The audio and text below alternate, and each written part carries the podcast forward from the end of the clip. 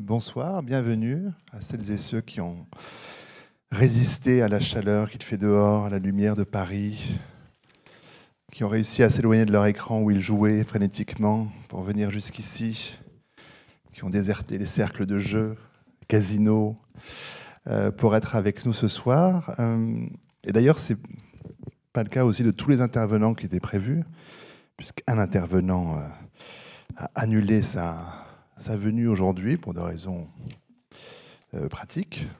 Alors peut-être qu'il y a 25% de public en moins aussi, je ne sais pas. en tout cas, nous poursuivons ce soir le cycle de ces lundis du Grand Palais intitulé Compulsif. Les débats euh, que nous proposons chaque semaine ont toujours un, titre pour question. Voilà, ce cycle compulsif. Euh, euh, nous sommes en son cœur, jouer une passion dangereuse. ici, nous proposons des débats qui fonctionnent de la même façon chaque semaine. Pendant une, heure environ, j'anime la discussion avec les intervenants qui sont sur cette estrade et que je vais vous présenter dans un instant. Et puis la dernière partie, les 20-25 dernières minutes, sont consacré aux questions que le public pourrait avoir à leur poser, questions, interventions, euh, qui peuvent pointer des, points euh, qu'on n'aurait pas abordés dans, la première heure, en tout cas. Euh, et puis des intervenants à qui je dis d'ailleurs aussi qu'ils doivent eux-mêmes se sentir libres d'intervenir, de réagir quand ils le souhaitent, et pas seulement quand je leur pose des questions, même si j'en aurais de nombreuses à leur poser. présentation d'abord rapide, alors on va le faire géographiquement. Près de moi, Olivier Houdet, qui est psychanalyste, et euh, pardon, euh, psychologue. Aïe, aïe, aïe. Non, mais là, c'est la, chaleur m'a un peu. Euh, ça commence très, très mal. Psychologue. Auteur, par contre, au PUF, notamment euh, d'un que sais-je sur le raisonnement, dont nous parlerons. J'aurais dû raisonner avant de faire cette gaffe monstrueuse. À ses côtés, Elisabeth Melmas, qui est professeure d'histoire moderne à l'Université de Paris 13. Euh, présentation courte pour l'instant, je vais développer dans un instant. Et Raymond Bovero, qui est directeur du programme Jeux responsables à la française des jeux. On, excusera donc Eric Boana, président d'Addictel. Euh, cela, étant, la consultation du, site internet d'Addictel m'a servi aussi à la préparation de ce débat, donc euh, je suivrai quand même ce fil-là. Dans l'invitation qui a été envoyée, euh, quelques questions, bien sûr, pointées par les organisatrices de ce débat de la roulette à la roulette russe, à quel moment les jeux d'argent et de hasard deviennent-ils pathologiques? La multiplication des plateformes de jeux en ligne ne risque-t-elle pas d'amplifier le phénomène d'addiction aux jeux Comment les grandes entreprises du secteur arrivent-elles à concilier leurs objectifs économiques et une certaine éthique? Et de quelle façon, autre que la répression, aide-t-on durablement ces joueurs compulsifs? Il y a déjà évidemment de quoi faire avec ces quelques pistes de questionnement euh, dont je suivrai certaines. Premier tour de table pour présenter plus précisément nos invités. Je commence bien sûr par Elisabeth Belmas, euh, professeure d'histoire moderne à Paris 13, je l'ai dit, à la fois spécialiste de l'histoire du jeu euh, dans la société française des temps modernes, 16e, 18e siècle, et de l'histoire de la santé et des maladies à cette même époque. Pour ce qui nous concerne plus particulièrement ce soir, elle a notamment publié Jouer autrefois et c'est sur le jeu dans la France euh, moderne, 16e, 18e siècle, chez Champvallon euh, en 2006, et puis plus récemment avec euh, Cyril Anonis Vigilante, les relations médecins-malades des temps modernes à l'époque contemporaine aux presses universitaires du Septentrion. alors bien sûr, vous serez aussi amené à réagir au cours de ce débat, mais peut-être amener d'abord une petite perspective historique. On se référera souvent à à l'histoire, mais pour commencer par cette page d'histoire, en effet, à l'époque moderne, entendu au sens historique, la question de, de l'addiction au jeu et, sa dangerosité était euh, déjà prise en compte, euh, alors notamment par euh, l'Église et, les pouvoirs. De quelle façon le jeu était-il considéré comme dangereux à cette époque moderne? Ça, doit être ouvert. Et... Ça doit être ouvert. Bon, ah oui, très bien. Alors, le, le jeu n'est pas envisagé sauf euh, par quelques médecins sous l'angle d'une maladie. Il est envisagé d'abord euh, sous un angle purement moral par l'Église comme un vice. Et progressivement, cette perspective change au XVIIIe siècle. Et au XVIIIe siècle, les philosophes l'envisagent comme une passion et une passion destructrice. Voilà. Donc, c'est, si vous voulez, le jeu n'a pas encore, je le répète, sauf pour quelques médecins, euh, de connotation euh, médicale. C'est une passion une passion. Alors effectivement, l'Église, on en reparlera, et le poids qu'elle peut encore avoir aujourd'hui euh, sur, euh, sur la question du gain, du jeu, et de la façon dont on n'était pas très à l'aise avec cette question-là, notamment en France. Mais alors, euh, un instant encore sur un point un peu historique, pour dire que le, jeu, il va quand même nourrir à la fois le, théâtre et, et, le roman, mais aussi les travaux de mathématiciens qui vont avoir pour conséquence finalement de désacraliser le, sort, euh, le hasard, et donc le rendre le jeu, enfin l'amener vers une forme de légalité du coup. Oui, vous avez tout à fait raison. Euh, l'une des, points forts de la condamnation de l'Église était que le sort était d'essence religieuse, puisque dans la Bible, on consultait euh, Dieu, on tirait au sort pour prendre une décision. Donc, le tirer au sort, c'est consulter Dieu. Et c'était l'un des fondements théologiques de cette condamnation. Or, les travaux des mathématiciens à partir euh, du XVIe siècle et progressivement au XVIIe avec Huygens et ensuite au XVIIIe avec euh, donc Condorcet, Bernoulli, etc., montrent que le sort est indifférent que c'est une probabilité et que c'est une probabilité qu'on peut évaluer d'ailleurs. Donc cette euh, perception mathématique du sort a conduit à la désacraliser, à le désacraliser pardon. Et à partir du moment où le sort est désacralisé, eh bien l'État royal peut l'utiliser. Alors on va voir pour autant, et on en reparlera tout à l'heure, que le jeu n'aura cessé d'être interdit, puis de nouveau légalisé, puis interdit, puis légalisé. On reparlera de ça dans un instant.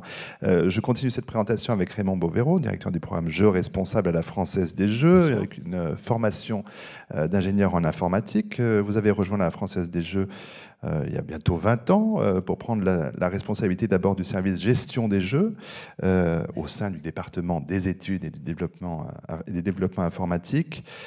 Ensuite, coordinateur des actions stratégiques, euh, puis ensuite, euh, euh, vous êtes nommé donc en 2005 directeur du programme Jeux Responsable, que vous êtes, et ça c'est intéressant, chargé de définir, de coordonner et de matérialiser par le plan d'action Jeux responsables dont on va parler ensemble, lequel est, réactualisé chaque année à partir de 2006 avec euh, la collaboration et l'assentiment des pouvoirs publics. je précise aussi que vous êtes également membre du groupe de travail Jeux responsables de l'Association européenne des loteries. Et c'est vrai que un point de vue sur l'international nous intéressera au cours de ce débat. également membre du conseil scientifique de l'appel à projet de recherche en matière d'addiction aux jeux de la loterie nationale belge. On pourra reparler de cela aussi. Alors, pour revenir à, 2005, quel était l'objectif de la, Française des Jeux en créant ce programme Jeux responsables? Ça correspondait à quelle attente ou à quel besoin à ce moment-là? Euh, Effectivement. Si on revient à 2005, en fait, moi je suis à la Française des Jeux depuis 96, très exactement. Et pour vous faire un tout petit peu d'histoire, à l'époque, on m'aurait dit Mais tu sais, Raymond, il y a des gens qui sont malades du jeu. J'aurais dit ils sont malades d'autre chose, dont le jeu. Et j'aurais eu raison à peu près une fois sur deux. Ce qui veut dire que j'aurais eu tort tout autant. Parce qu'il y a effectivement des gens qui vont pas bien à cause du jeu et qui n'ont pas d'autres, on dit, comorbidités. Plus de la moitié ont d'autres soucis.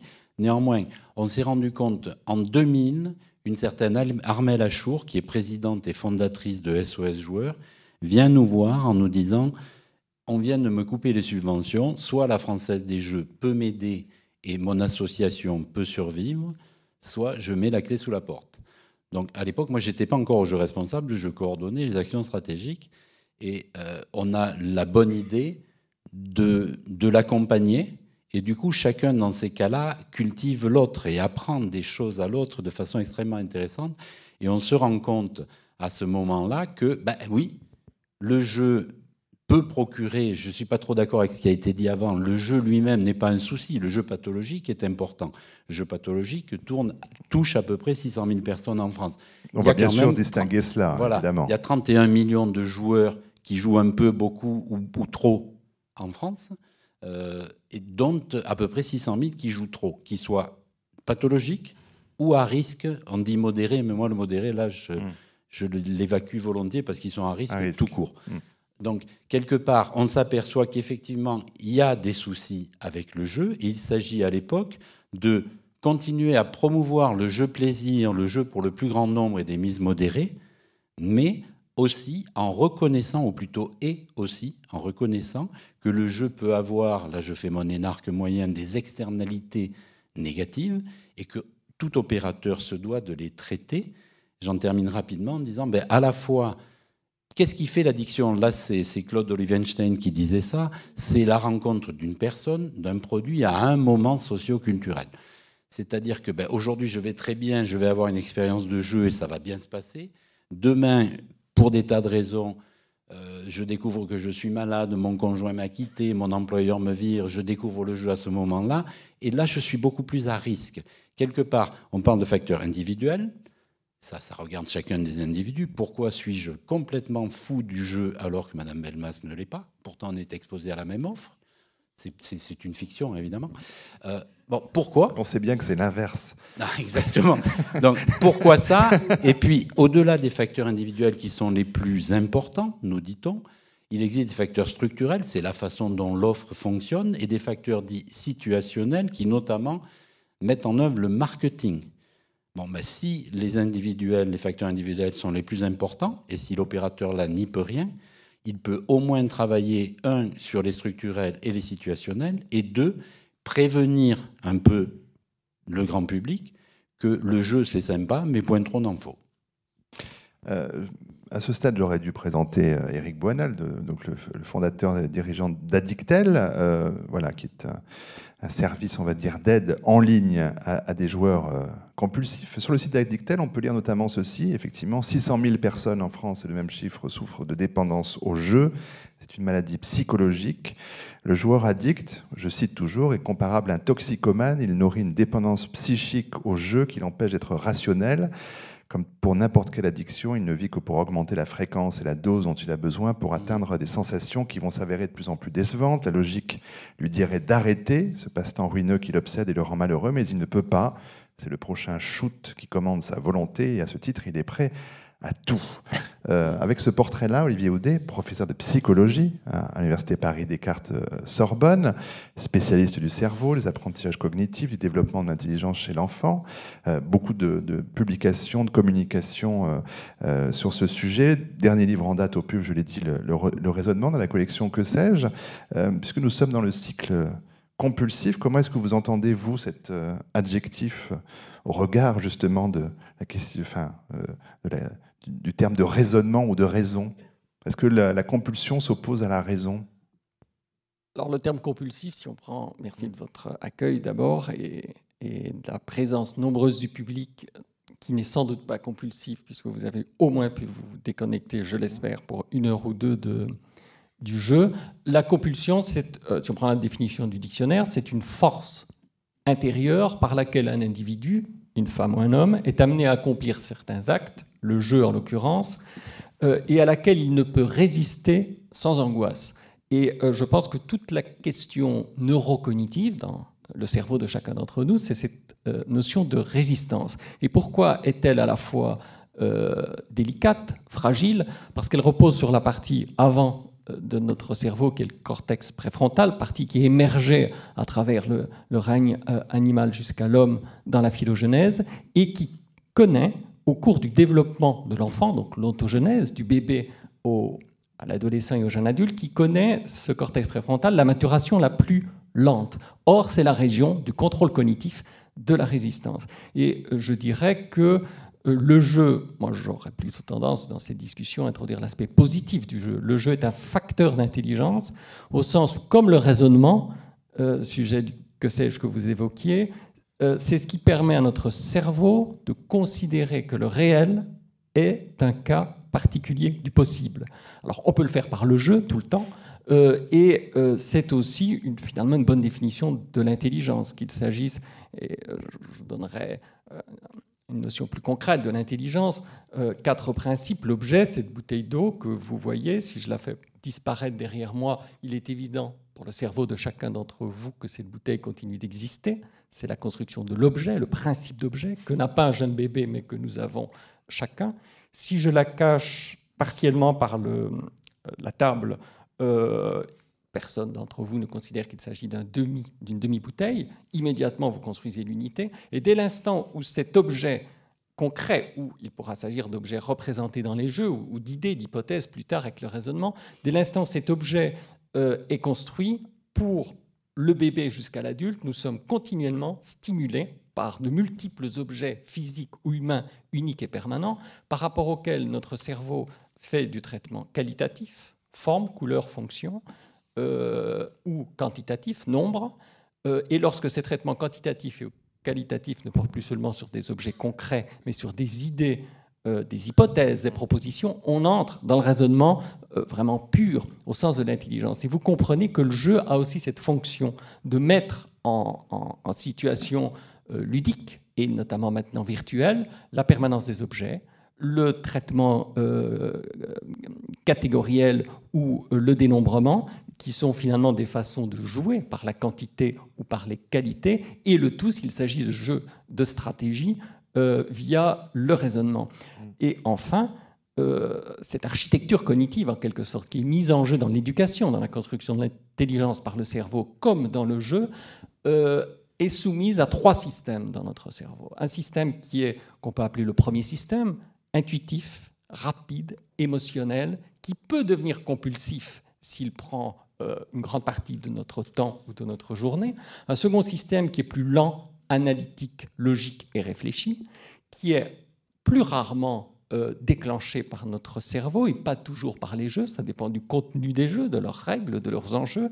Et un troisième système qui est lui le système critique qui boucle avec ma, le début de la définition sur la compulsion, qui est un système de résistance cognitive, d'arbitrage dans notre cortex préfrontal, qui permet au cas par cas, en situation réelle ou de jeu, euh, d'inhiber, de résister à, euh, aux plutôt intuitions, impulsions, voire compulsions du système 1, tout ce qui est routinier, euh, pour activer la logique ou une prise de recul ou une synthèse, une certaine intériorité cognitive lorsque c'est nécessaire. Et je pense que dans la cartographie et la diversité des jeux euh, éducatifs ou, plus euh, jeux de, Paris ou jeux d'argent, euh, on trouve sans doute un, curseur variable, géométrie variable, disons, qui mobilise ces enjeux. Et pour chacun d'entre nous, c'est aussi une question de curseur. Hmm. Comment peut-on placer notre curseur neurocognitif dans cette diversité de jeu qui, une fois de plus, a quand même un élan positif par rapport à l'éveil de l'intelligence.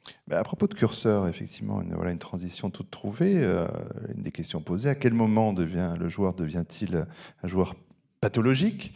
Euh, alors, question que j'aurais effectivement pu poser aussi à Eric Boina. Euh, euh, il y a une trajectoire du joueur qui est, souvent décrite voilà, en phase, avec la phase de gain, le joueur qui découvre l'univers du jeu et les sensations possiblement euphorisante des, premiers gains, euh, la phase de perte, euh, c'est la phase où on se dit euh, je vais me refaire, donc je continue à jouer pour évidemment me refaire, et puis une phase de désespoir, le joueur s'aperçoit qu'il gagne toujours pas, mais il continue à, à jouer parce qu'il est devenu dépendant euh, au jeu.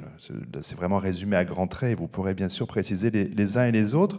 Mais alors, selon les époques, tiens, peut-être on peut repartir de là encore une fois, euh, Isabelle Belmas, le, curseur se déplace, le jeu est tantôt prohibé, tantôt légalisé. Il y a quand même, euh, évidemment, vous avez parlé de, de l'époque moderne, la révolution, évidemment, pro, enfin évidemment, oui, je dis évidemment aujourd'hui. Non, pas évidemment. Bah, là, je vous laisse dérouler un tout petit peu le fil comme ça des interdictions, retour du jeu légal. Alors, euh, globalement, le jeu est interdit. Je rappelle que c'est aujourd'hui la situation que connaît la France, puisque tous les jeux, euh, et dans plein d'autres pays, effectivement, Raymond Brevoort a raison, euh, et les jeux ont lieu par dérogation. Donc, c'était comme ça. Voilà. La situation, c'était une interdiction générale avec des dérogations ponctuelles. Voilà. Alors, euh, si vous voulez, lorsqu'on regarde de les moralistes, hein, vous savez, les historiens travaillent sur des sources, euh, des archives, euh, donc ils sont très positivistes. Hein. Et donc, lorsqu'on regarde les, textes des moralistes, ils considèrent qu'au fond, tous les jeux sont mauvais, à condition, disent-ils, Jean Barbera, qui est un éminent jurisconsulte, emploie la formule de jouer chez soi, en famille, les soirs de pluie. Voilà. Donc, à part ça, tous les jeux sont mauvais, mais cette condamnation théorique n'a rien à voir avec la pratique parce que, vous vous en doutez, les gens jouent énormément. J'ajouterais qu'en des temps où il n'y avait ni le cinéma ni la télévision, il fallait s'occuper et le jeu fournissait une occupation euh, facile. Alors, on joue, euh, si vous voulez, en dépit des interdictions, on joue aux jeux de hasard et d'argent. Alors, on peut jouer dans des cercles privés, ça, ça n'a pas trop d'importance, mais euh, on joue aussi dans toute une série au XVIIIe siècle d'académies clandestines. C'est véritablement tout un circuit clandestin, très bien organisé, où on peut dépenser des fortunes. Et par-dessus cela, l'État autorise ponctuellement des loteries qu'on appelle des loteries de charité, parce que le fait que l'argent de ces loteries ira à des œuvres charitables rachète en quelque sorte la faute qu'il y a contenue dans le jeu. Euh, L'État également, après, utilise les procédures aléatoires, mais ça c'est à la limite du jeu à mon avis, pour des loteries tontines, qui en, des loteries emprunts, qui sont une manière d'emprunter de, l'argent et de le redistribuer. Ça n'a d'ailleurs pas été aussi facile, parce que la monarchie a failli se ruiner à plusieurs reprises, ils avaient mal calculé euh, la redistribution. Et puis, euh, progressivement, l'État, voyant la source que ça, l'État royal, hein, voyant la source formidable d'argent qui était là, euh, a créé d'une part la loterie de l'école royale militaire pour construire l'école royale militaire qui est toujours là, et ensuite la Loterie royale de France. Donc il a utilisé à son profit les procédures aléatoires. Mais c'est très intéressant parce que vous avez dit qu'il y aurait une question sur euh, comment concilier le jeu et l'éthique, et l'État royal n'a jamais su concilier le jeu et l'éthique. Il a autorisé la loterie, mais en quelque, quelque part, il est gêné. Alors vous disiez la loterie l'interdit, la Révolution française l'interdit. Eh bien, pas vraiment. Il y a eu énormément de débats sous la Révolution. Certains se sont, ont et c'est une question qu'on peut se poser. Il y a certainement eu des joueurs euh, compulsifs à l'époque. On dit que euh, la loterie avait créé des joueurs, alors on dit à l'époque passionnés, euh, des joueurs qui sont des joueurs victimes de l'État. Une partie d'ailleurs des philosophes a utilisé la loterie contre la monarchie comme arme politique, mais ce n'est qu'en 1793 qu'on a supprimé donc la loterie voyez, on a continué à jouer en partie sous la Révolution. Et puis on l'a rétabli quelques années après, en 1795, parce que ça faisait défaut dans les caisses de l'État. Et on voit tout de suite les limites de l'éthique de l'État.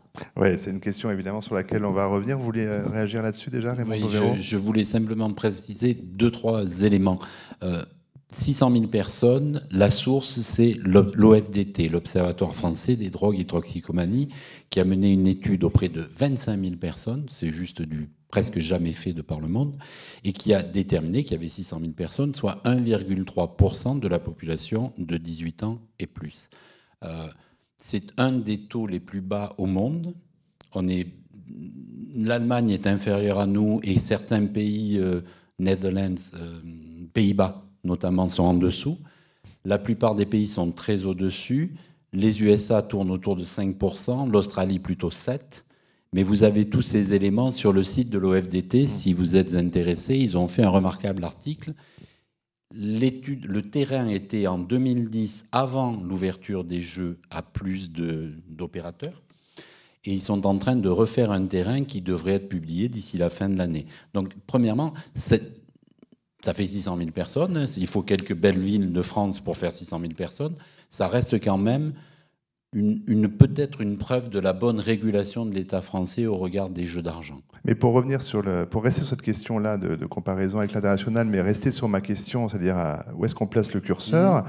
Est-ce que, est-ce que on considère euh, en Australie, aux États-Unis, euh, aux Pays-Bas, que le curseur, enfin, est-ce que le curseur est au même endroit? Est-ce qu'on considère à, des moments différents que le joueur est pathologique, ce qui viendrait évidemment fausser ces chiffres-là? Tout à fait. C'est une question qui est vraiment essentielle parce que, et je m'y suis cassé les dents plusieurs fois, chaque fois qu'on veut approcher le jeu excessif de façon quantitative, on a tout faux. Forcément. Alors, il existe un certain nombre d'instruments de mesure de par le monde, le SOX, South Oaks Gaming, Gambling Screen, l'indice canadien du jeu excessif, qui est vraiment le standard qui a tendance à s'imposer. On a dans les points de vente une brochure, j'en ai amené quelques-unes, euh, qui est testez-vous. Mhm. Et c'est l'indice canadien du jeu excessif. Vous avez neuf questions. Et si vous avez plus, ça distribue que des mauvais points, ça, si vous avez plus que n mauvais points, n valant 7, vous êtes probablement pathologique. Donc le curseur, il se place sur un, espace qualitatif. J'ai perdu le contrôle de mes pratiques de jeu, mais sûrement pas un espace quantitatif.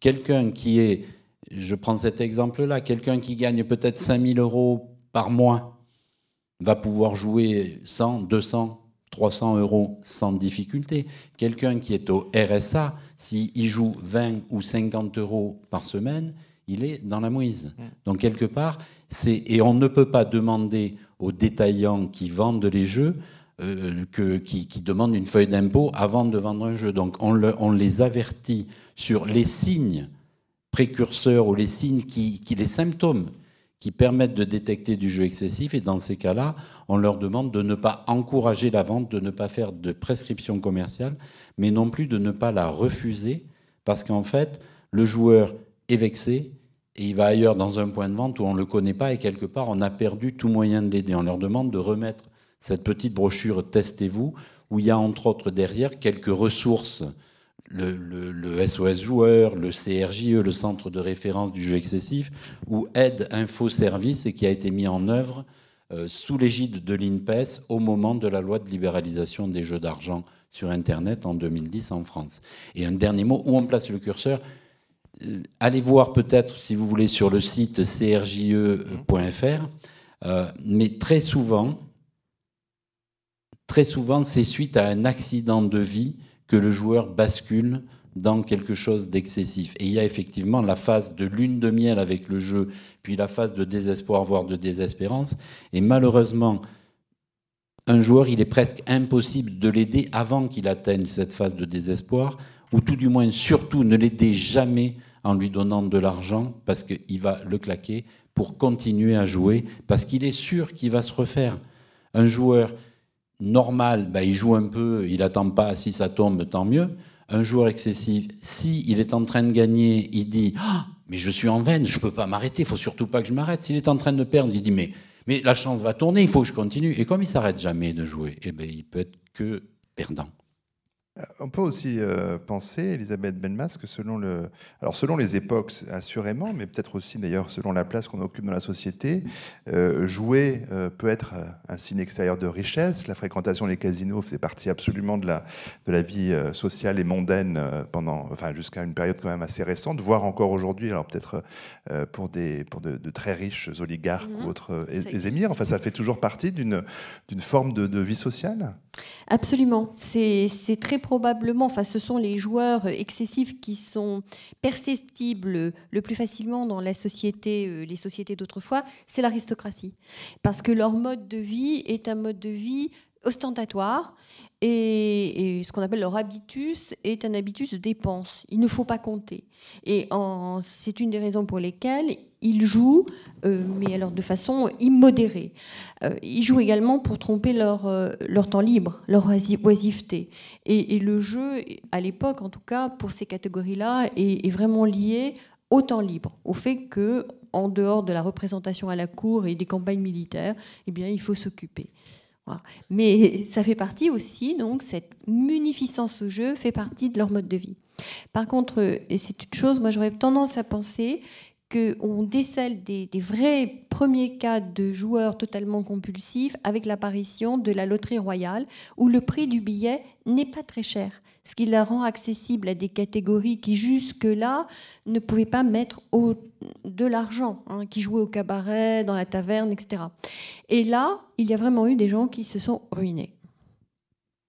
Eu égard à leurs faibles revenus, et vous aviez raison de le dire.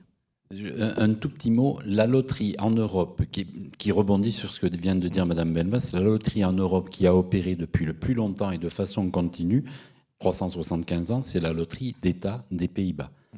Et quand euh, il lance cette, euh, cette loterie, Elisabeth, je ne donnerai pas de date parce que je ferai sûrement tout faux, euh, il lance cette loterie en faisant des billets relativement chers. Ce que je veux dire là, c'est que dès que vous êtes moralisateur dans ce genre de cas, là aussi, vous risquez d'avoir faux.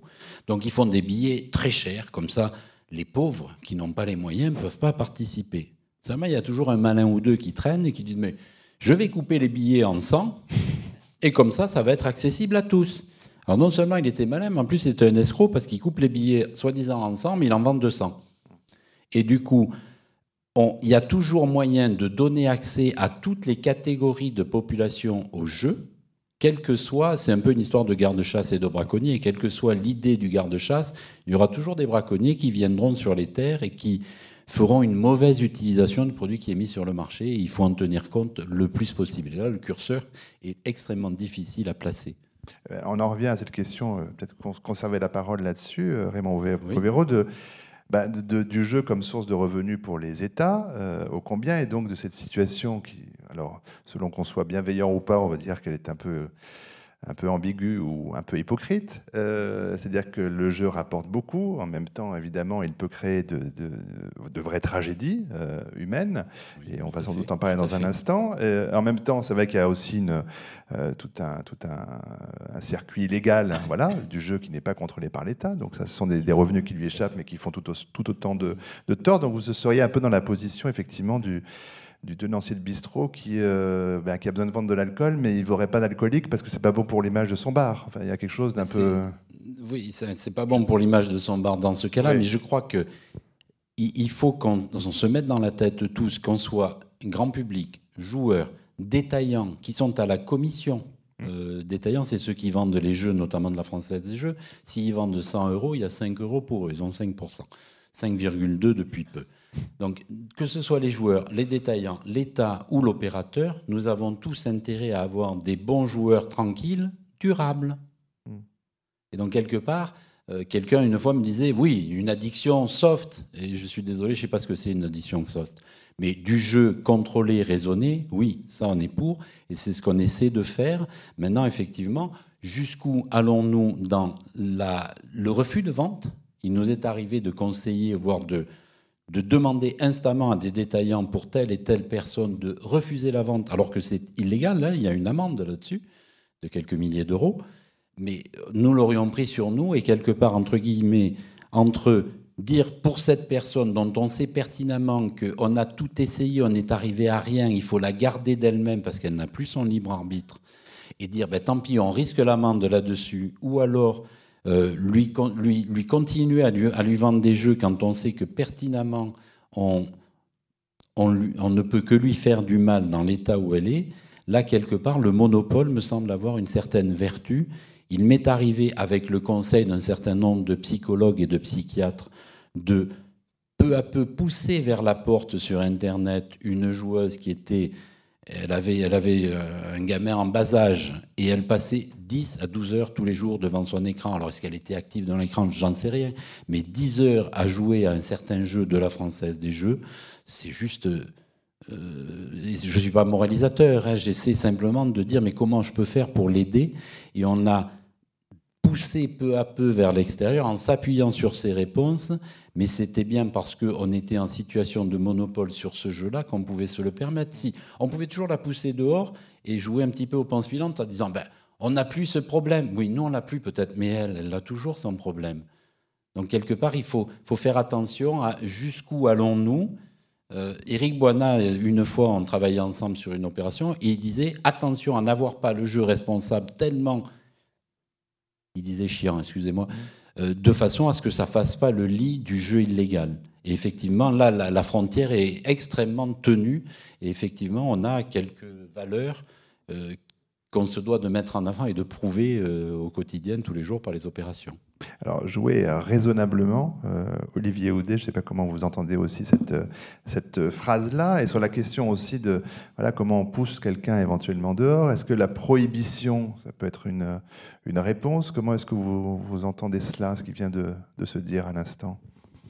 Alors, si vous le permettez, je vais transgresser les règles du jeu, du débat. Je vous en prie. C'est-à-dire, je trouve que là, euh, on parle vraiment beaucoup d'argent, beaucoup de compulsion, on parle d'une cristallisation, on va dire, pathologique du jeu, c'est très bien, je pense que tout a à peu près été dit. Euh, il faut quand même avoir conscience que l'histoire est aussi très courte et qu'on a eu, comme Michel Serres l'écrit fort bien dans son ouvrage Petite Poussette, depuis à peine une décennie, une révolution numérique d'une dimension vraisemblablement comparable à celle de l'imprimerie et que le jeu est à mettre en interaction avec le numérique, à la fois dans ses venir, vertus. mais vous me précédez. On joue. Euh, et donc, dans les jeux de stratégie, on peut Absolument. se précéder, chers modérateurs. Et donc, euh, dans le, le numérique, vous avez une double tendance, à la fois euh, une pensée très rapide, très fluide, qui est particulièrement exercée par le jeu et qui peut, dans certains cas de pratiques excessives, conduire au, au cas, mais quand même extrême, pathologiques qui viennent d'être évoquées. Et on a aussi une forme de pensée plus stratégique, plus cristallisée, euh, qu'il faut euh, combiner. Alors, je dirais, en tout cas dans mon intervention, pour en finir sur la question de- des addictions, euh, l'Académie de médecine, comme l'Académie des sciences, nous avons co-signé avec Jean-François Bach, Pierre Léna et Serge Tisseron un rapport l'an dernier de l'Académie des sciences sur l'exposition des enfants et des adolescents aux écrans. Rien ne permet aujourd'hui de parler d'addiction au sens, comme été évoqué tout à l'heure, où ce serait comparable à l'alcool euh, ou la drogue, où il y a de réels phénomènes euh, de, sevrage, de déséquilibre euh, neurochimique lorsqu'il y a interruption. Euh, L'arrêt du jeu peut créer un déséquilibre, bien sûr, et qui est lié souvent à des traumatismes, à des événements de vie, comme vous l'avez évoqué, qui sont euh, indépendants du jeu. Mais rien n'est prouvé au niveau neuroscientifique sur l'impact euh, du jeu ou de l'arrêt du jeu en termes, on va dire, physico-chimiques, comme ce serait pour les drogues. Donc, euh, si on veut être exact aujourd'hui, cette analyse peut être révisée dans les années qui viennent, avec plus de recul. Il faut considérer qu'il y a des pratiques excessives, que ces pratiques excessives se mesurent notamment par le temps qui est consacré et la diminution, par exemple, des relations sociales ou familiales, et que si de fait, comme pour n'importe quel autre euh, trouble obsessionnel compulsif, on passait beaucoup trop de temps par rapport à sa profession, par rapport à ses loisirs, par rapport à ses amis, sur un, jeu, à ce moment-là, la pratique serait excessive et il faut toutes les interventions que l'on peut euh, considérer. Mais ce que je voulais dire en dehors de cet aspect négatif, c'est que la nouveauté formidable, c'est quand même le jeu numérique, les jeux vidéo qui transforment euh, en même temps le- le- l'entreprise. Aujourd'hui, on sait que le modèle même de la vie en entreprise est reformaté sur le style euh, du jeu, avec aussi ses excès, comme la compétition, les scores que l'on peut obtenir. Mais il y a là un changement on ne peut peut-être pas encore dire civilisationnel, euh, et qui a sans doute des répétitions avec ce qui s'est passé dans l'histoire, mais il faut prendre l'ampleur de la révolution numérique, qui est avant tout, je pense, une révolution cognitive, et dans tout cela, le phénomène de l'argent et des jeux d'argent est quand même un cas particulier. Alors, il y a au, moins euh, deux sujets dans, votre intervention. Et si je regarde mon écran, c'est parce que je ne me suis pas aperçu que mon imprimante n'avait plus de papier. Donc, je suis en train de revoir mes notes sur ce petit écran euh, pour continuer ce, débat. Euh, alors, vous parlez du jeu vidéo, ce qui est, une chose, et le jeu en ligne en est une autre, notamment via le site de la, Française des Jeux. Est-ce que vous, euh, vous avez pu constater, Raymond Bovero, dans, dans les études Oui. que vous menez au sein de la Française des Jeux, voilà, des, des aggravations effectivement liées au, au fait qu'il y ait cette interface extrêmement simple sur laquelle effectivement le, le joueur peut jouer sans sortir de chez lui? Vous évoquiez bon, ce cas assez limite de cette, de cette jeune maman euh, il y a quelques instants. Euh, non, bien sûr, et heureusement, très limite, mais les tendances lourdes par rapport à- au fait qu'on puisse, on puisse jouer au loto, mais aussi, on va en reparler dans un instant, des jeux de grattage, spécificité française très addictive. Qu'est-ce que ça change? Euh, ben, moi, je laisse le temps à, d'une part, l'OFDT et l'Observatoire des jeux aussi, l'ODJ, a là aussi fait une étude et cette étude montre que sur Internet, le taux de joueurs pathologiques est six fois supérieur à globalement en France. Pour autant, il existe aussi des études canadiennes. Je, passe ma vie à lire. Du coup, en dehors du boulot, je ne lis rien. Voilà. Euh, donc, des études canadiennes qui indiquent que bah, il semblerait que les joueurs sur Internet étaient de base de gros joueurs qui trouvent là un nouveau moyen d'accès. Et quelque part, il y a eu une première mesure en France par les autorités de santé, l'OFDT, en 2010. Il y en a une qui est en train d'être faite et je me languis de voir s'il y a une évolution. Euh, une évolution face à un changement de paradigme, il faut trois ans vis-à-vis du jeu pathologique à peu près pour constater une évolution. Et donc j'attends avec une grande impatience la nouvelle publication. Et à mon sens, même si la relation n'est pas linéaire, si l'offre a augmenté, il est fort probable que le taux de joueurs qui sont en difficulté avec le jeu est augmenté. Maintenant aussi, sans doute que le bassin de joueurs a aussi augmenté, vu que l'offre est plus fournie, et quelque part, au milieu, où sommes-nous au milieu du guet Mais il est clair qu'un joueur, euh, un joueur français des jeux, grosso modo, joue 6,70 euros par semaine. Sur Internet, il joue 4 fois ça. Donc on ne peut pas dire qu'il soit forcément pathologique ou addict, mais il est plus gros joueur. Quelqu'un qui joue 2 euros tous les 3 jours me semble de toute façon moins à risque que quelqu'un qui va jouer 100 euros tous les jours, c'est clair. Alors l'INSEE a, publié un rapport il y a, assez peu de temps pour, jours, pour montrer que les ménages ont parié, alors en France, 46,2 milliards d'euros en 2012, ce qui fait 76% de plus qu'en 2000. Euh, donc on voit que le chiffre est quand même très important. Euh, selon l'INSEE, la prévalence du jeu problématique toucherait 10,8% euh, des joueurs actifs, donc 1,3% de la population adulte. Même chiffre. Hein, voilà. C'est le même chiffre. Alors, Elisabeth Belmas, dans un entretien que j'ai lu que vous aviez donné à la Tribune, au journal de la Tribune, vous pointiez différents, différents facteurs qui expliquent l'engouement pour les jeux, notamment leur médiatisation mais aussi la sociabilisation, euh, en citant notamment le philosophe Jacques Henriot euh, qui parle de clôture ludique. Et peut-être à cet égard, d'ailleurs, faire un lien avec euh, une nouvelle tendance qui est le poker, qui est un jeu extrêmement valorisé, semble-t-il, socialement, médiatiquement, et évidemment qui, est tout à fait jouable en ligne. voilà.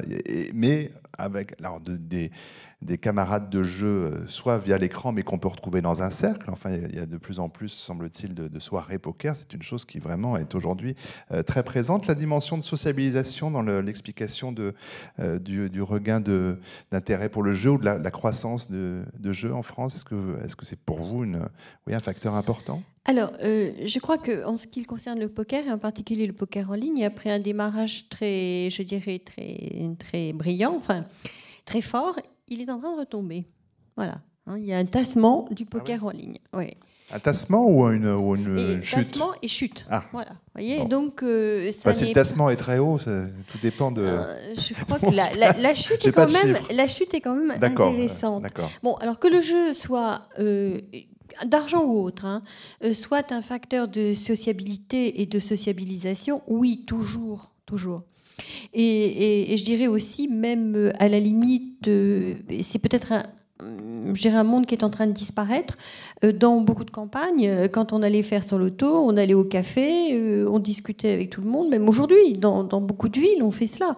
Alors, si les points de vente, comme c'est le cas à l'heure actuelle, sont en train de disparaître, de diminuer, hein, c'est tout un pan de la sociabilité annexe au jeu qui s'effondre. Et moi, je ne suis pas persuadée que la sociabilité euh, pour les jeux en ligne soit la même. J'en ai beaucoup discuté avec des sociologues euh, euh, comme Sylvie Crépeau, qui est spécialiste de cela et enfin, des, jeux vidéo, Internet et autres. pour moi, c'est pas du tout la même chose. Elle me disait, il y a les communautés de joueurs, peut-être, mais ce n'est pas du tout la même euh, sensation, ni le même comportement d'avoir les joueurs en face de soi, euh, d'entrecouper sa partie, euh, de rire, de plaisanter, etc., et de communiquer par un écran interposé. Je pense qu'effectivement, vous avez raison, il y a une énorme modification dans la manière de jouer qui s'opère aujourd'hui et qui est liée à cette société Internet. Alors on est effectivement dans deux, finalement deux axes assez opposés, le jeu comme euh, outil de vraie sociabilisation et le jeu euh, derrière l'écran qui, alors, euh, alors est-ce qu'il isole selon vous, Olivier Audet, ou est-ce qu'il crée de nouvelles interconnexions entre les individus? Il crée certainement des nouvelles interconnexions. Il faut savoir que les jeux sont mixtes maintenant avec une alternance du réel et du virtuel tous les grands jeux sociaux qui sont distribués sur le monde impliquent aussi que les groupes qui jouent via écran interposé se retrouvent euh, euh, ici au Grand Palais, se retrouvent sur la place de l'Hôtel de Ville, ont à découvrir des repères historiques, euh, retraversent la ville de Paris pour répondre à une certaine stratégie du jeu. Donc il y a un métissage, un mixte entre le virtuel et le réel. Et une fois de plus, les pathologies par rapport à cela, je comprends que l'on en parle, mais c'est un épiphénomène et les enjeux sont beaucoup plus cognitif et de sociabilité nouvelle. Il ne faut pas sous-estimer la révolution que cela représente, mais il ne faut pas caricaturer la place du jeu. Il n'y a pas d'un côté des joueurs isolés totalement compulsifs face à leur écran, ou alors il y en a, mais peu. Ce n'est absolument pas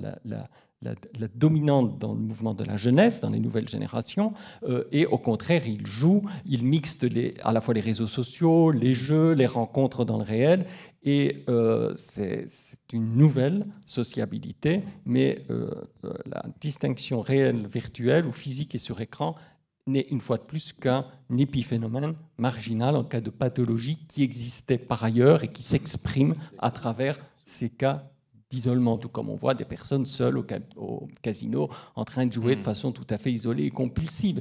Euh, on peut en parler, mais c'est un phénomène minoritaire par rapport à la révolution à la fois cognitive et sociale que représente la pensée du jeu et le, le cognitif à travers le numérique. Alors pardon, je vais encore rebattre les cartes et revenir vers la compulsion et l'addiction, mais, euh, je suis là aussi pour ça, bien sûr. Et Armelle Achour, qui est directrice de l'association SOS Joueurs, euh, qui existe depuis 90, euh, déclarait dans une interview assez récente, pendant longtemps c'était le rapido qui faisait le plus de dégâts. On a fait pression, la Française des Jeux a fini par le remplacer par une version édulcorée, l'Amigo. Aujourd'hui, la bête noire des joueurs, assure-t-elle, c'est le cash. Alors là, on parle de ces jeux, effectivement, euh, à gain, alors petit, mais rapide, renouvelé, euh, à gratter. et plus il y a de chiffres, paraît-il, et plus on, se dit qu'on a des chances de gagner, et plus ça, voilà, l'addiction travaille. Est-ce qu'il y a des jeux plus addictifs que d'autres? Est-ce que quand même aussi la, Française des Jeux n'a pas aussi un département qui doit chercher les jeux qui vont évidemment le mieux marcher? Et, pendant que vous, vous êtes dans un autre département pour tempérer cette ces grands succès. Bien sûr. Mais le, sachez qu'il n'y a pas un jeu qui est mis sur le marché par la Française des Jeux sans que mon équipe y ait, dit oui. Enfin, le feu, il est vert, jaune, orange ou rouge. Il n'y a pas des jeux qui passent à l'orange? Il y, a, même un jeu qui est passé au rouge. Ah. Et ça, enfin, quelque part, euh, nous sommes un contre-pouvoir dans la maison. Et des fois, on peut apprendre aussi en ayant fait une bêtise la, bêtise de Rapido en était vraisemblablement une, mais en même temps, Rapido a été euh, un jeu, le jeu à succès. Il a pesé jusqu'à 24% de notre chiffre d'affaires. Aujourd'hui, Amigo pèse à peine 12% et il est troisième jeu de, de, la Société française des jeux. Alors, est-ce qu'il y a des jeux qui sont plus addictifs que d'autres? Dans ce que vous avez dit, il y a un nombre extrêmement conséquent d'opinions qui ne sont pas prouvés, malgré toute l'amitié et tout le respect que j'ai pour Ahmed Je, cite, hein, non, non, mais je comprends, mais vous avez tout à fait raison. Maintenant, euh, on a tous des convictions et elles sont ensuite à l'épreuve des faits ou pas. Ce, que, ce qui semble vrai, et on a fait des études vraiment très, très, très poussées, là, cette fois-ci, c'est la Française des Jeux qui les a fait, sur, à la base, qu'est-ce qui est présenté des risques d'addiction dans Rapido et, ensuite une étude de comparaison entre les risques respectifs Rapido versus Amigo. Euh, là, je peux peut-être faire mon Marc Valeur, qui est un psychiatre éminent euh, de, Marmottan, et Marc Valeur croit dur comme fer aux ruptures dans le jeu. Et moi aussi.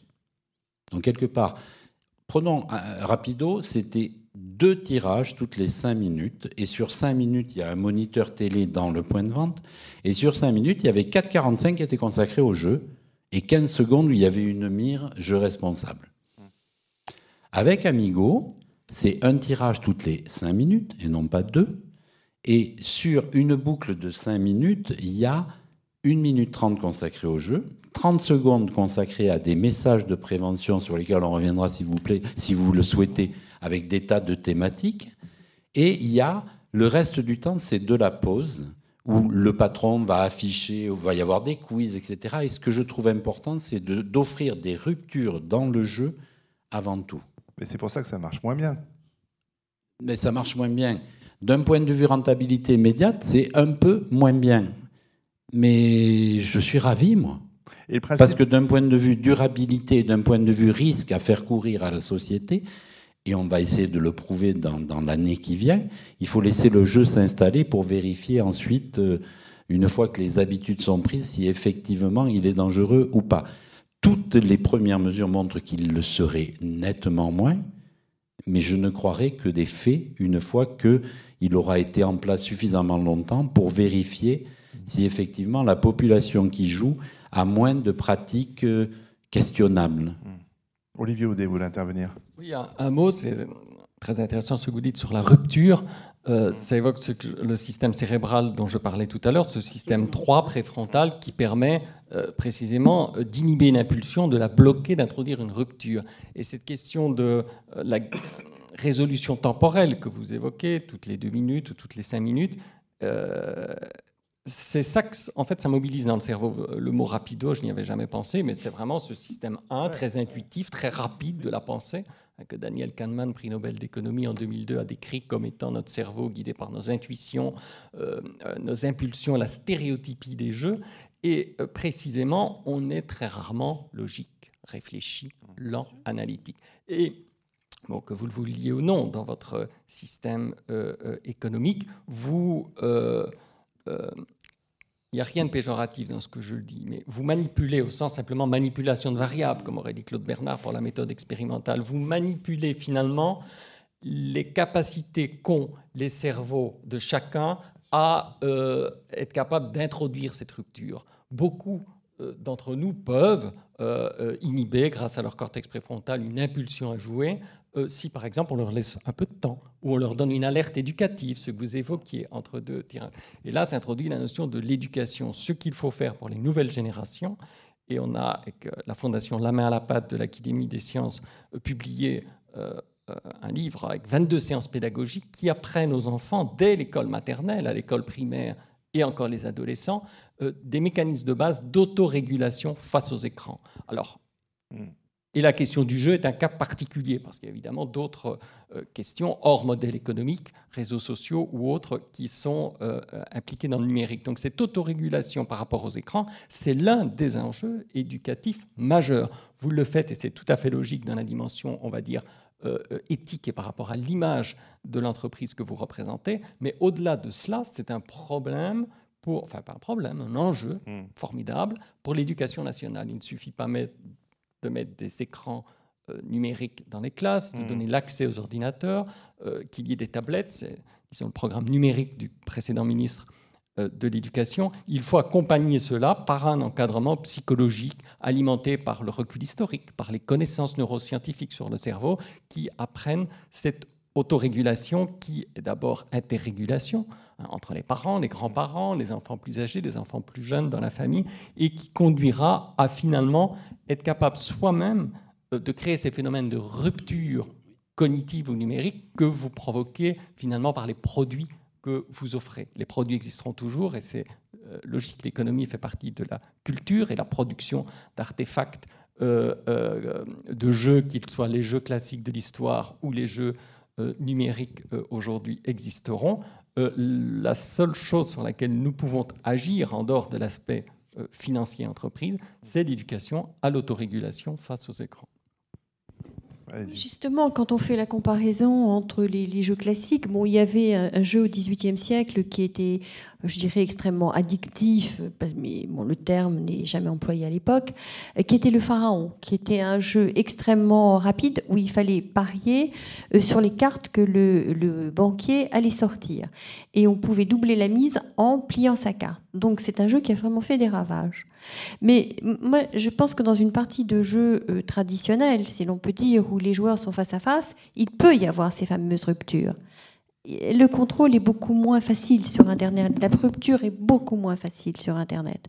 Il n'y a pas quelqu'un pour arrêter. Il n'y a pas quelqu'un forcément pour plaisanter. Vous voyez Là, on, on décuple. C'est pourquoi l'école et les familles, pardonnez-moi, ont là un rôle à jouer. C'est le rôle principal. Là, on prend le problème, et c'est fort bien, par le bout de la chaîne, c'est-à-dire les N milliers ou millions pourcentage de cas euh, pathologiques. Euh, si l'on pense à 2030, 2040, 2050, c'est le programme de l'éducation et c'est transversal de l'école à la famille. Hein. Les écrans sont partout, y compris dans les transports, y compris mmh. ici. Monsieur le modérateur devant vous. Donc, en permanence, cette omniprésence, ça le demeurera. C'est ça la révolution numérique qu'a évoqué Michel Serres et d'autres mm. par rapport à l'imprimerie. Et euh, face à cela, les pathologies sont une conséquence, je dirais, de générations euh, antérieurs qui se sont trouvés confrontés aux écrans, aux jeux en ligne, via le poker, très Hmm. euh, médiatisé par euh, le monde médiatique et du show business. Et face à cela, les nouvelles générations seront plus armées. On est là dans une génération qui s'est trouvée confrontée au jeu, et là je parle du numérique, pas du casino qui était plus ancien, euh, au jeu de façon brutale, sans recul, sans prise de conscience. Vous vouliez intervenir, Raymond Mais peut-être que la, la salle On reviendra là-dessus. Je voudrais ouais. simplement dire que dans le réseau physique, le jeu est anonyme. Et donc, on compte évidemment, opérateurs que nous sommes, entre guillemets, au fond de nos bureaux, sur le représentant qui vend les jeux, à savoir le détaillant. Et donc, c'est auprès de lui qu'on a des programmes de formation, de sensibilisation, etc., et auprès du public. En revanche, sur Internet, le jeu est nominatif.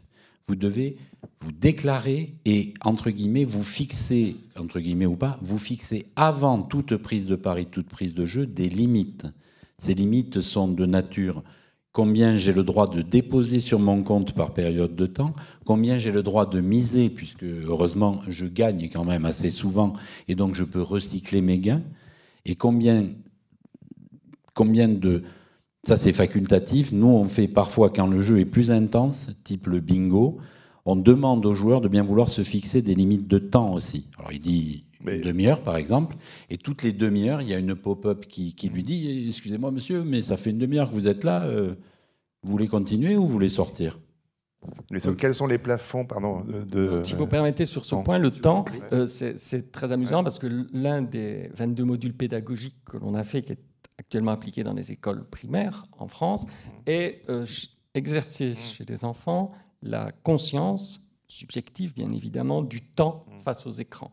Et ce que les psychologues connaissent depuis fort longtemps, depuis Jean Piaget, de travaux de Paul Fraisse aussi au XXe siècle, c'est qu'il y a une différence évidemment entre le temps objectif et le temps subjectif.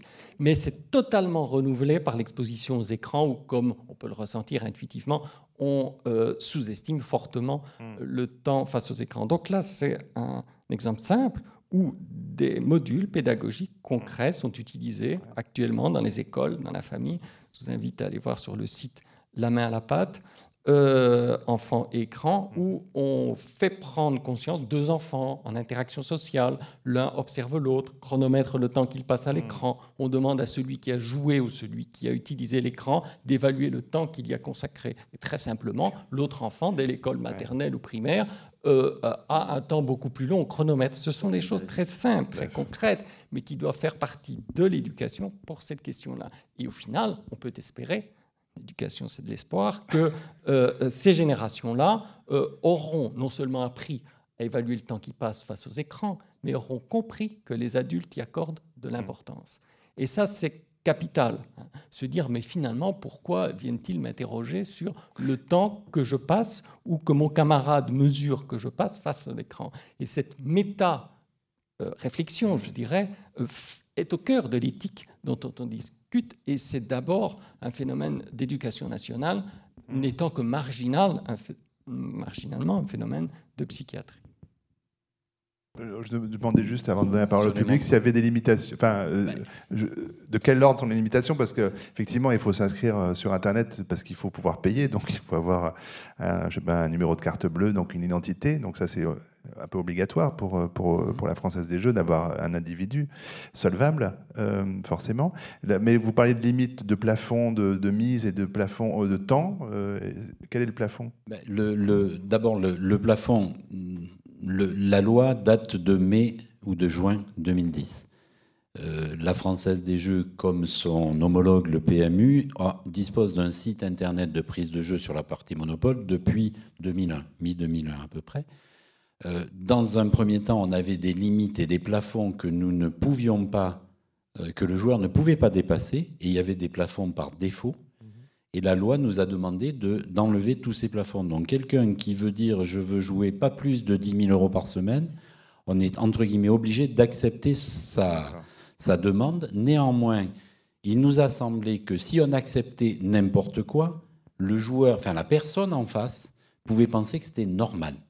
Quelque part, 10 000 euros par semaine, euh, pour moi, c'est pas vraiment normal. Mais je ne veux pas de, porter de jugement ex abrupto. Donc quelque part, jusqu'à 500 euros, il est libre et on lui dit rien, on prend direct ce qu'il nous dit. De 500 à 999 à 1000, on lui dit Vous voulez pas vérifier quand même ce que vous avez saisi? Mais on ne dit pas plus. Au-delà de 1000, on se permet de lui dire Non, euh, ça nous paraît beaucoup. Vérifiez, si vous confirmez, on va accepter. Vous êtes un, majeur capable, on va accepter, mais quand même, ça nous paraît beaucoup. Voilà. Euh, c'est là où on va, entre guillemets, un petit peu au-delà de la loi, mais le législateur, enfin l'ARGEL, l'autorité de régulation des jeux en ligne, le régulateur, non pas le législateur, nous a demandé d'enlever les plafonds par défaut que nous avions. D'accord. Euh, y a-t-il des questions déjà pour nos intervenants? J'en ai évidemment quelques-unes. Euh, si vous voulez poser une question, vous levez la main et on vous donne un micro. Pas pour l'instant. Je permets d'enchaîner tout de suite. Ah, madame, on va vous amener un micro dans un instant. Il arrive derrière vous. Le voici. Euh, bonsoir. Euh, je voulais savoir si euh, les traders sont considérés comme des joueurs. Et si bonne, leur. une bonne question. Leur.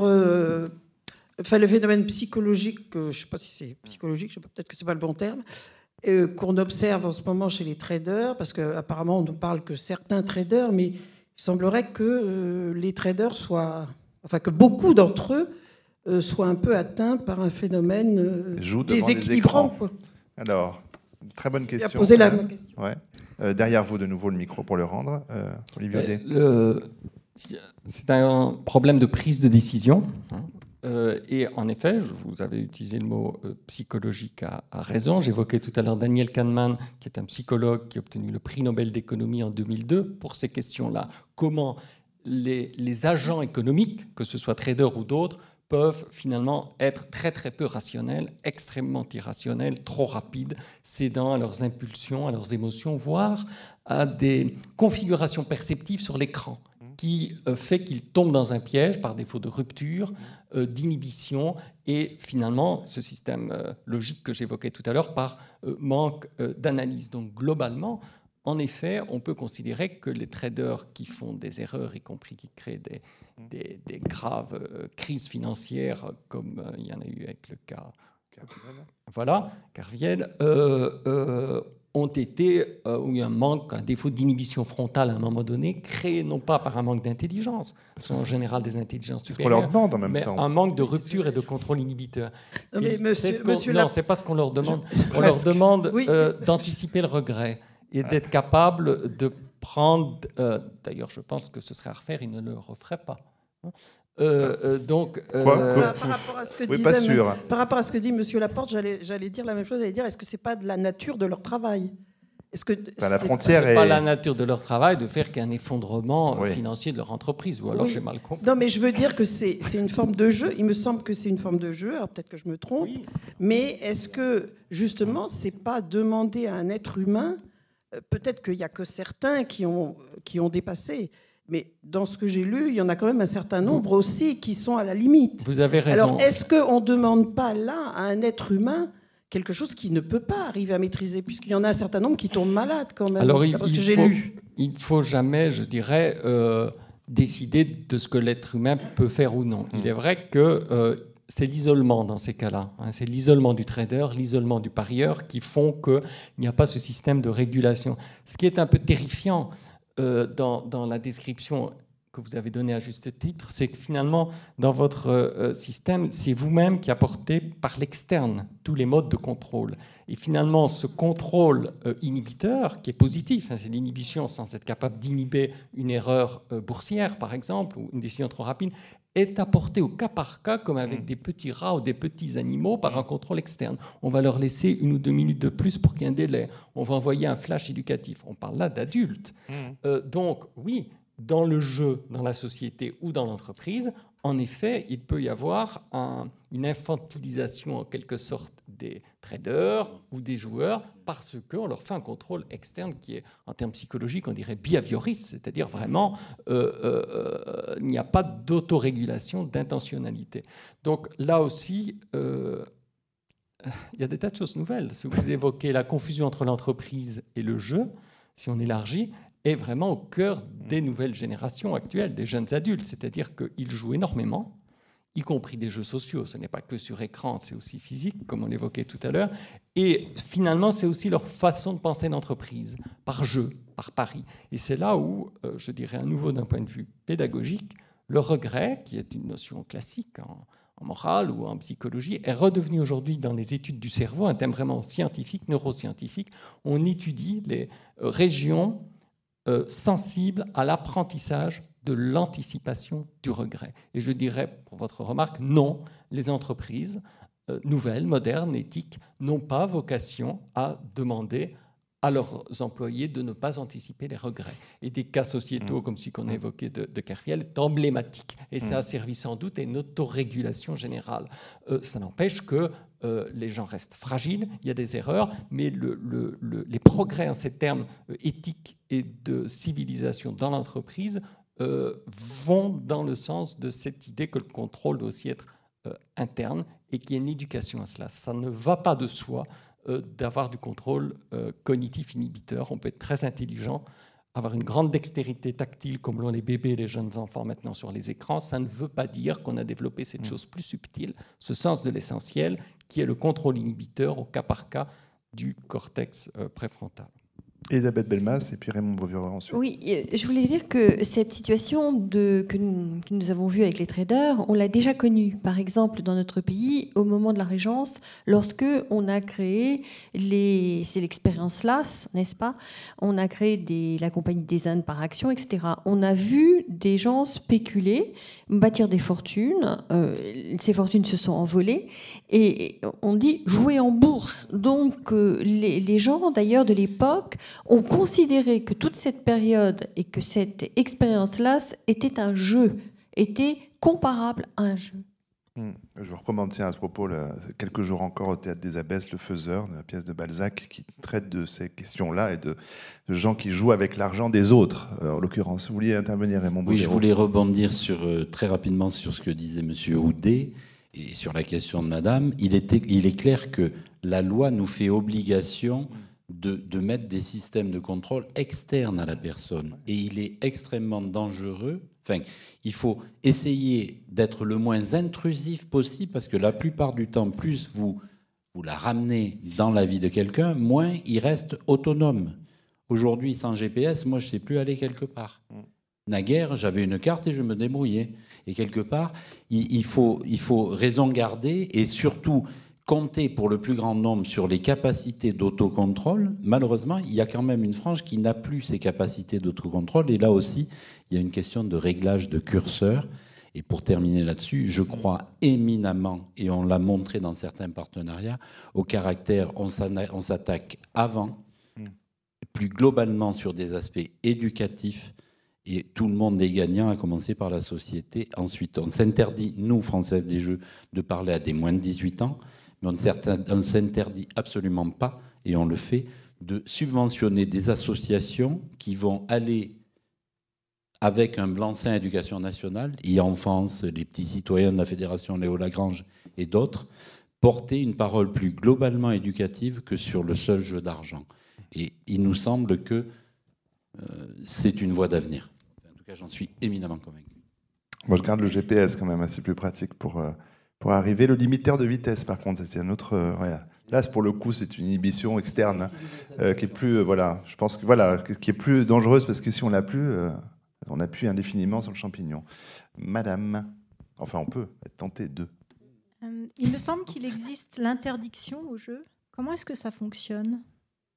Alors, Raymond Bruyero, bien sûr. Il, y a plusieurs mécanismes d'interdiction. Cette interdiction, avant la loi de 2010, on parlait des interdits de casinos. C'était seulement les casinos qui, euh, via le ministère de l'Intérieur, vous, allez dans le commissariat de votre quartier ou vous écrivez carrément au ministère de l'Intérieur.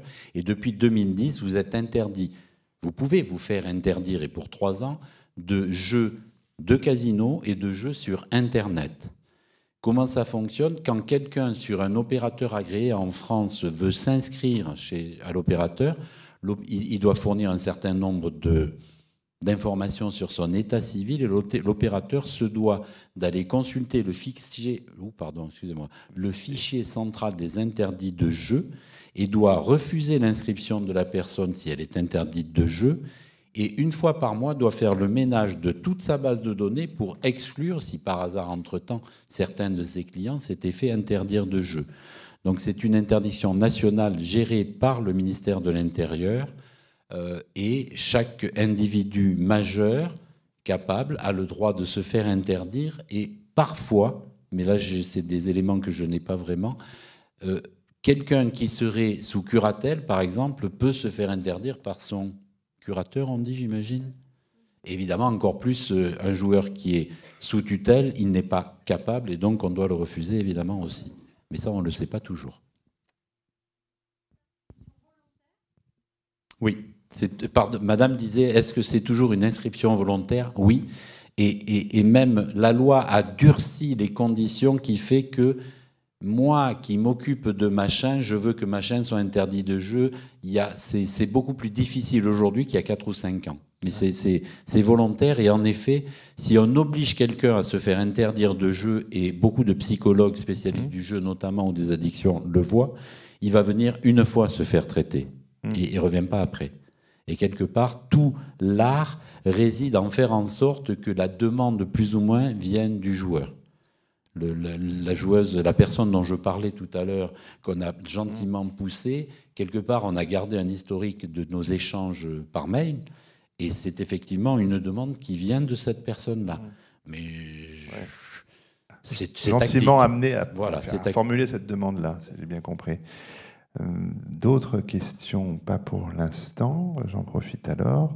Euh, la semaine dernière, on parlait d'une autre addiction, l'addiction sexuelle. On parlait de, de ce qui concernait aussi l'entourage des, personnes addict, pour parler un mauvais français.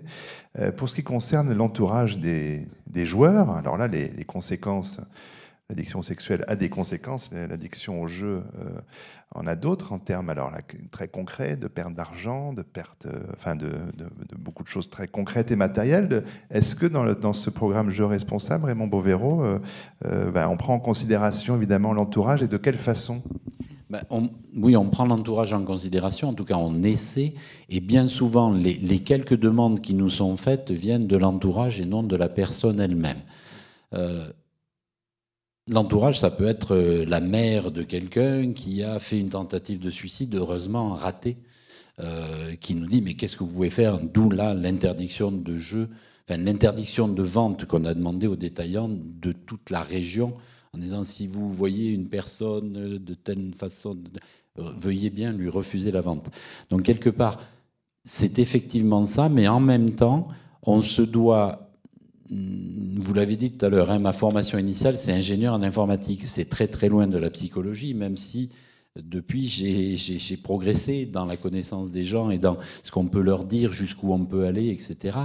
Mais quelque part, on essaie de faire le lien il y, a, très peu de gens qui ont un souci de jeu. Il y a encore 1% seulement de ces gens qui font la démarche de demander de l'aide. Et nous, on essaie de transformer ce 1% en 5 fois plus, 10 fois plus, et on essaie de les mettre en lien très très rapidement avec SOS Joueurs, ou alors s'ils ont la chance d'être dans une région où il y a euh, un service d'addicto qui sait traiter le jeu, ou alors des XAPA, Centres de soins et d'accompagnement de prévention en addictologie, on essaie de faire ce lien le plus rapidement possible et le mieux possible. Malheureusement, très souvent, les joueurs te disent non, non, mais j'y vais pas là, il n'y a, que des, a que des gens pas fréquentables, non, non, je ne veux pas y aller. Et tout l'art réside à les amener par là en faisant en sorte que ça vienne d'eux. Oui, c'est la question de euh, Olivier Audet de prendre conscience effectivement de ce que l'on vit soi-même, parce que alors, dans le déni si effectivement euh, se développer, c'est apprendre à inhiber, pour un peu résumer en une formule simple des travaux très, très complexes mais, et, très riches, bien sûr, que vous, que vous formez, que vous faites. Euh, apprendre à soi-même, que enfin comprendre soi-même qu'on est dans une démarche qui, effectivement, je reviens sur le jeu, euh, la question était oui, se rendre compte soi-même qu'on est dans, cette, dans cet état-là, ce que disait à l'instant euh, Raymond Bovero. C'est quand même le déni aussi d'avoir une conduite problématique. D'abord, c'est rassurant. Vous avez vu qu'à l'issue de cette annonce, tout le monde ne s'est pas levé et ne s'est pas précipité vers la sortie. Donc on n'est pas totalement sous mode GPS. Euh, et il reste toujours, en effet, à la fois un, aspect euh, allocentré, c'est-à-dire prendre du recul, comme on l'a tous ici, être capable de remettre les choses à la place, et puis égocentré, on se laisse totalement guider par les choses. Et l'enjeu éducatif, c'est cela, c'est-à-dire que euh, Jean Piaget, grand psychologue de l'enfant, croyait qu'il y avait d'abord un stade égocentré et puis allocentré.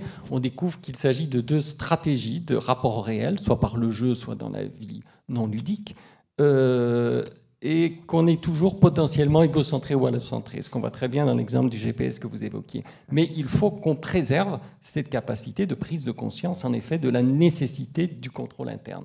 Et ça, ça a toujours existé, bien évidemment, et le cas historique que vous évoquiez de, de premier euh, cas boursier. Mais c'est le raisonnement, c'est pourquoi euh, euh, j'ai consacré le que sais-je à ce sujet, est devenu une valeur cognitive contemporaine qui, étonnamment, est à préserver dans ce monde numérique de la rapidité, de l'impulsion et de la, de la, la, pression, on va dire, sociale et des entreprises aux prises de décision rapides. Donc face à cela, euh, raisonner, qui est un terme évidemment tout à fait classique depuis le logo d'Aristote, la, la, tête bien faite plutôt que euh, bien pleine de Montaigne, le, le cogito de Descartes, etc. Raisonner redevient, on le comprend, une valeur absolument essentielle dans le monde numérique dont le jeu compulsif est un cas extrême de pathologie, euh, raisonner, euh, sachant que ça ne va pas de soi. On a cette compétence à raisonner, mais pour raisonner logiquement de façon plus lente, réintroduire de la lenteur, qui est contraire au jeu compulsif, euh, exige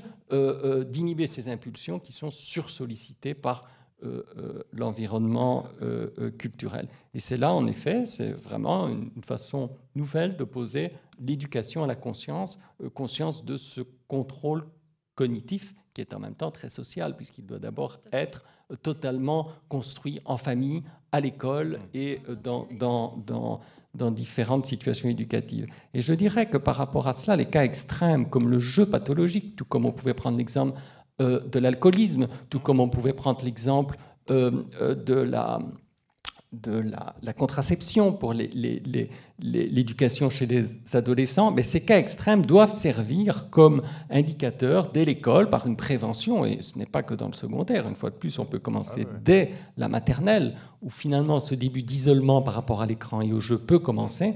Euh, ces cas extrêmes doivent être pris comme exemple de dire le jeu c'est très bien, c'est formidable pour réveiller la curiosité, l'intelligence, le raisonnement, mais le jeu ça peut aussi rendre malade et, prendre finalement euh, ces cas extrêmes comme, faut les soigner pour eux-mêmes bien sûr, mais comme aussi euh, exemple de ce à quoi l'homme contemporain peut conduire si on ne l'a pas éduqué à cette conscience du euh, contrôle. Il y a encore une question avant la prochaine annonce, pas encore, mais alors peut-être juste Raymond Bovero, parce que vous évoquiez tout à l'heure ce cas de jeune maman, encore une fois, mais vous disiez que effectivement le, chemin avait été long, cette conduite euh, hors de, cette sphère euh, du jeu, de la dépendance à l'écran. Euh, est-ce qu'il y a quand même, de par ben, votre expérience et votre travail, des, voilà, des je dirais des, des signaux que, que les joueurs compulsifs entendent mieux, sur lesquels ils réagissent mieux, sur pour, leur, pour leur, effectivement leur signifier qu'ils sont dans une conduite qui est dangereuse Peut-être pourrons-nous en reparler dans quelques mois. On a, pourquoi? Je, m'explique. Aujourd'hui, on parle. Enfin, moi, je parle trop souvent et, tout le monde de le joueur compulsif de façon générique. Mm. Euh, on sait depuis Dostoïevski et Marc Valeur, excusez-moi de les mettre sur le même plan, qu'il y en a plusieurs types. Il y a celui qui euh, non, il n'écrit pas de romans, mais il, écrit des choses quand même, Marc Valeur, et qui peuvent être fort intéressantes. Euh, mais il y a le joueur compulsif qui est pansement. Il a mal ailleurs et le jeu l'aide là-dedans. Il y a le joueur type Dostoïevski qui n'a d'autre but, je caricature évidemment, je simplifie, que de se détruire. Et il y en a sans doute d'autres. Et on a fait, on est en train de terminer là, euh, une observation de longue durée dans certains points de vente via la Ligue française de santé mentale. Et on a quelques débuts de trajectoire et on essaie aujourd'hui d'établir une typologie, enfin il existe des tas de typologies de joueurs compulsifs, mais orientés traitement. Quelque part, s'ils sont en traitement, pour l'opérateur que je suis, c'est un peu tard pour moi. Moi, je voudrais qu'on remonte cette typologie au moment où le joueur est encore à risque et il peut tomber du côté clair ou obscur de la force. Je préférerais qu'il tombe du côté clair. Et euh, on espère que sous quelques mois, on sera arrivé à quelque chose avec la Ligue française santé mentale est sous le, cadre juridique du mécénat, c'est-à-dire qu'ils font ce qu'ils veulent, nous on leur dit ce qu'ils veulent, ils prennent ce, qui les intéresse, ils laissent le reste. Et quelque part, on espère que effectivement, on arrivera à une typologie qui permettra de un mieux orienter les messages de prévention envers ces gens. Par exemple, quelques études montrent que pour la population générale, il est plus intéressant de, de mettre en avant les conséquences négatives d'un mauvais comportement. Jouais-tu, si j'ose dire J'espère que non. Euh, pour les populations à risque, cela, si le message est trop violent, ils vont détourner la tête et ils ne vont pas le voir. Et il est beaucoup plus intéressant pour cela de, de, de mettre en avant les conséquences positives d'un bon comportement. C'est ce qu'on essaie de faire, mais on espère avec cette étude qui aura pris 15 mois quand même, hein, euh, dans un certain nombre de points de vente, pouvoir mieux catégoriser les choses et être plus efficace à la fois dans la prévention, mais aussi pour ceux qui sont déjà, qui seraient déjà en délicatesse avec leur pratique de jeu, essayer de mieux faire le lien vers la prise en charge. Euh, et à l'inverse, pour tout à fait euh, finir, ah, madame, bon, je vous laisse la parole, je vous en prie je, me posais la question, là on parle beaucoup du jeu euh, lié à l'argent. Et moi je me posais la question par rapport euh, à la, place du jeu maintenant dans la culture.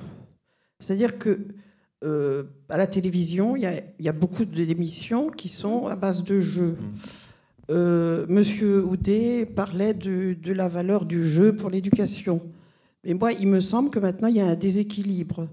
Euh, moi, je suis d'une génération où le jeu, me semble-t-il, avait moins d'importance à l'école, euh, puis même dans l'éducation. Euh, et moi, il me semble personnellement qu'il y a un déséquilibre maintenant. Alors, c'est une question que je pose, hein, c'est peut-être purement subjectif ce que je dis. Hein. Dans les, enfin, à la télévision, partout, il y a des mmh. jeux. On va au centre commercial, c'est des jeux. pour rester dans le, dans le temps. Alors, Elisabeth Belmas, pour Moi, j'aurais tendance, puisque je travaille en longue durée, à penser que c'est subjectif que euh, je, je, rencontre des sociétés où on, qui disent, où on écrit, on joue, tout le monde joue. Euh, le jeu envahit la société. Simplement, la diffusion n'est pas la même. Vous le voyez davantage parce que ça passe par les médias. Mais les sociétés ont toutes joué toujours énormément. Olivier Audet, pour finir. Oui, je rebondis sur le mot télévision que vous avez prononcé. Ah. Je, ça me passait à l'esprit pendant le débat, mais je ne voulais pas introduire trop de sujets qui n'étaient pas dans le centre de gravité. Euh, il se fait que depuis qu'on a fait ce rapport de l'exposition des enfants aux écrans, euh, j'ai été sollicité pour un mandat de quelques années euh, au CSA en, dans un groupe de conseil à l'éducation des enfants face au numérique dont le jeu est une question. Donc du coup, on examine de très près tous les, programmes, les alertes, et finalement, que ce soit la question du jeu ou la question des euh, euh, séries policières, par exemple, qui viennent des États-Unis, dont il y a des questions françaises, on voit que ce sont les formats par lesquels la jeunesse accroche. Donc à nous, éducateurs, scientifiques, euh, entrepreneurs, de faire passer par ces formats-là des valeurs cognitives éducatives. Et par exemple, vous savez que sur les programmes de télé, que ce soit des jeux ou des films, il y a interdit aux comme dans les cinémas, euh, moins 12, moins 14, moins 18. Toute la signalétique est négative. C'est très important. Il faut un contrôle prohibiteur. Et euh, l'idée que j'essaie d'introduire euh, au, CSA qui, qui, progresse est de dire il faudrait aussi mettre des labels cognitifs, comme les étoiles des hôtels, par exemple. Un petit cerveau, deux petits cerveaux, trois petits cerveaux. Et on peut trouver autre chose que le cerveau, mais à force de tourner le problème dans tous les sens, c'est quand même le cerveau qui est au cœur de l'affaire. Et pourquoi euh, je vous réponds ça à votre question, madame? Parce que ça peut aussi bien s'appliquer à un jeu, un jeu qui a priori ne semble pas intellectuel, mais qui peut très bien développer des capacités de flexibilité, euh, d'attention visuelle, de capacité de notre cerveau à faire du traitement multitâche, à ralentir quand il faut ralentir. Euh, tout comme ça peut s'appliquer à un programme très éducatif, très euh, euh, cinématographique. Euh, et donc, ce n'est pas la question du jeu en tant que tel, mais disons quels sont les formats qui accrochent la jeunesse, et à travers ces formats-là, voyons les enjeux cognitifs et éducatifs. Voilà, une piste constructive pour finir ce débat. Je remercie infiniment nos trois intervenants ce soir et le public présent. Merci à vous. Merci.